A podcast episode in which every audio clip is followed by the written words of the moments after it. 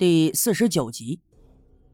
无数的小说里都曾描写过，人在临死的时候会回忆起很多过去的往事，悔恨也好，幸福也罢，或者有怀念和不舍，或者有愤怒。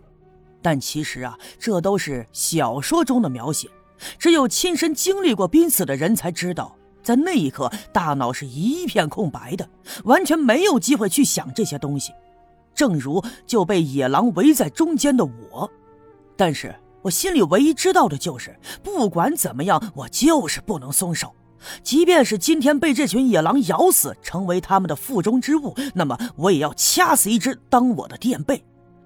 当死亡已成了定数，结局无可改变的时候，恐惧忽然间都没了，剩下的只有愤怒。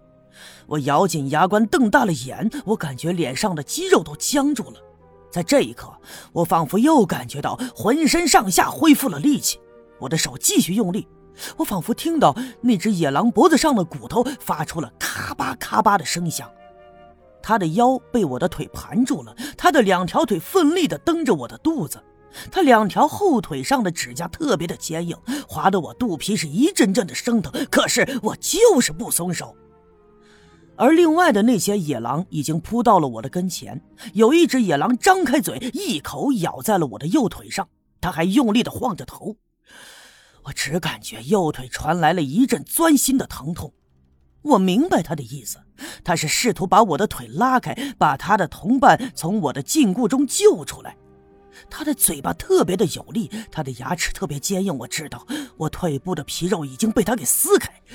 钻心的疼痛让我浑身上下忍不住的抽搐，终于我忍不住张大了嘴喊了一声“啊”。我的这一声喊叫中满是绝望，声音在山林中来回的飘荡。我知道我要完了，即使我掐死手里的这头野狼，可后面的那些也会把我给撕成碎片。此刻。我已感觉到头昏目眩，眼前闪起了阵阵的白光，我已经无法看清这世界的一切了。就在我已经绝望了的时候，突然传来了一声巨响，空气中立马弥漫起了一股呛人的火药味儿。这响声吓得我一激灵，意识瞬间又清醒了过来。而与此同时，围拢我的那些野狼发出了悲哀的鸣叫，噼里扑隆的撒腿就跑。而我手里掐着的那头野狼，浑身也已经瘫软了下来，一动不动了。但是我还是没有松手，我挣扎着仰起头，朝枪响的方向看去，果然是赵金凤。他浑身颤抖着，手里捧着那把步枪，枪口还冒着丝丝缕缕的硝烟。他惊恐的张大了嘴，我知道他想哭，可是已经发不出声音来了。是他情急之中拿起了那把枪，推上子弹把枪打响。至于说是否击中了其中的一头野狼，我并不知道。不过呀，也正是这声枪响和枪声传出来的火药味，把野狼给惊走。野狼这东西十分的警觉，它闻到火药味便会迅速的溜走，不会再纠缠。开始，那只被我一直掐着的野狼从我的怀里滑落到一旁，顺着山坡翻滚了两下，一动不动地倒在了地上。很显然，他已经断了气了。整个世界呀，终于安静了下来。可是，空气中仍旧弥漫着淡淡的硝烟的味道。那头年老的野狼被我掐死了，他的尸体翻滚了两下，就倒在我的旁边。而此刻，我浑身瘫软的躺在地上，几乎是没法动弹。刚才搏斗的时候并没有感觉到，而此刻才发现，我的肩头、肚子还有腿上已经是伤痕累累，血还在流淌。那股钻心的疼痛瞬间就袭遍了我的全身。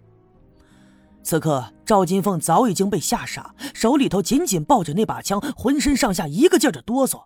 他脸上的肌肉聚在一起，瞪大了眼，张大了嘴，就那样看着我，不会说话，也不会动了，只有眼泪在哗哗的流。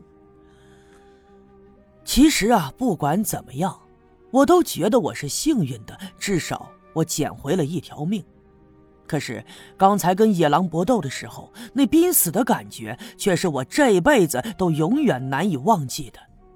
即便是在五十年以后，我因为病危躺进了医院的病房，模糊的看到医生拿了一页纸进来，并且把我的儿孙招呼到病房的外面。我知道，他是在下病危通知。我也知道，此刻我的生命即将终结。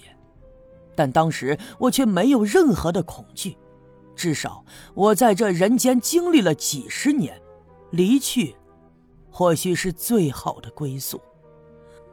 而当时在山上跟野狼搏斗的时候却不一样，那个时候我才二十出头，属于我自己的生命这才刚刚开始，我的心里还装着一个巨大的秘密，无论如何我都要把这件事情完成，所以。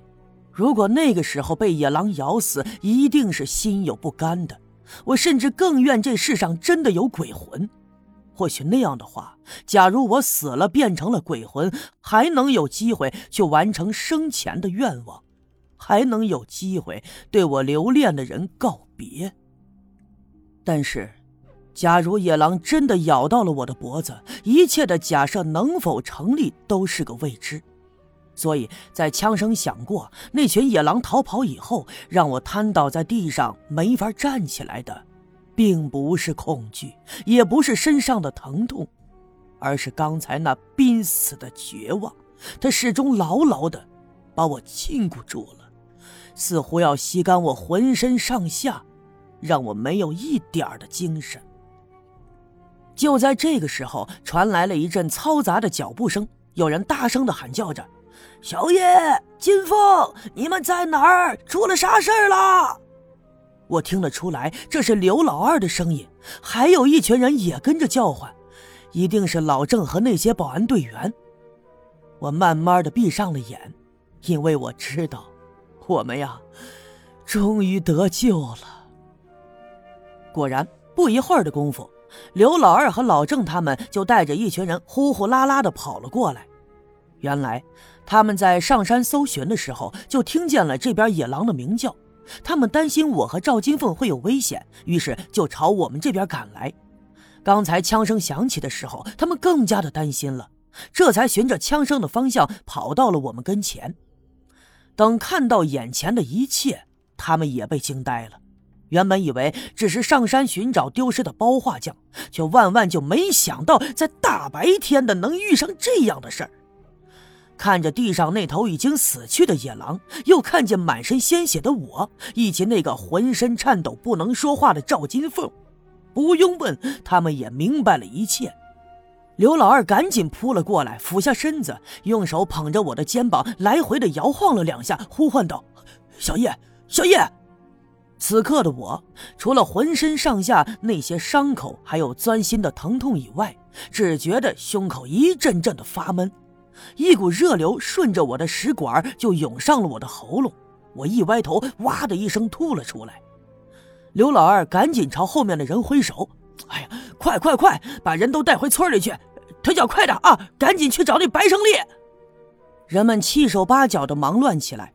刘老二冲着老郑一挥手，老郑明白他的意思，赶紧跑过来，双手把我抱起。刘老二一转身，蹲在我的前面。我就这样被老郑搀扶着，扶在了刘老二的后背上。他一挺身背起了我，撒腿就往山下跑。老郑转过身，接过了赵金凤手里的枪。可是此刻的赵金凤已经是浑身瘫软，根本就不能行动，索性就趴在了老郑的后背上，也被背下了山去。剩下的几个小分队员，有的去找白胜利，有的就拖着那只被我掐死的野狼。人们呼呼啦啦的就往山底下跑，穿过那片荒草地，跨过了一条小溪，再穿过那片稀疏的杨树林，前面已经到了赵六姑家的门口。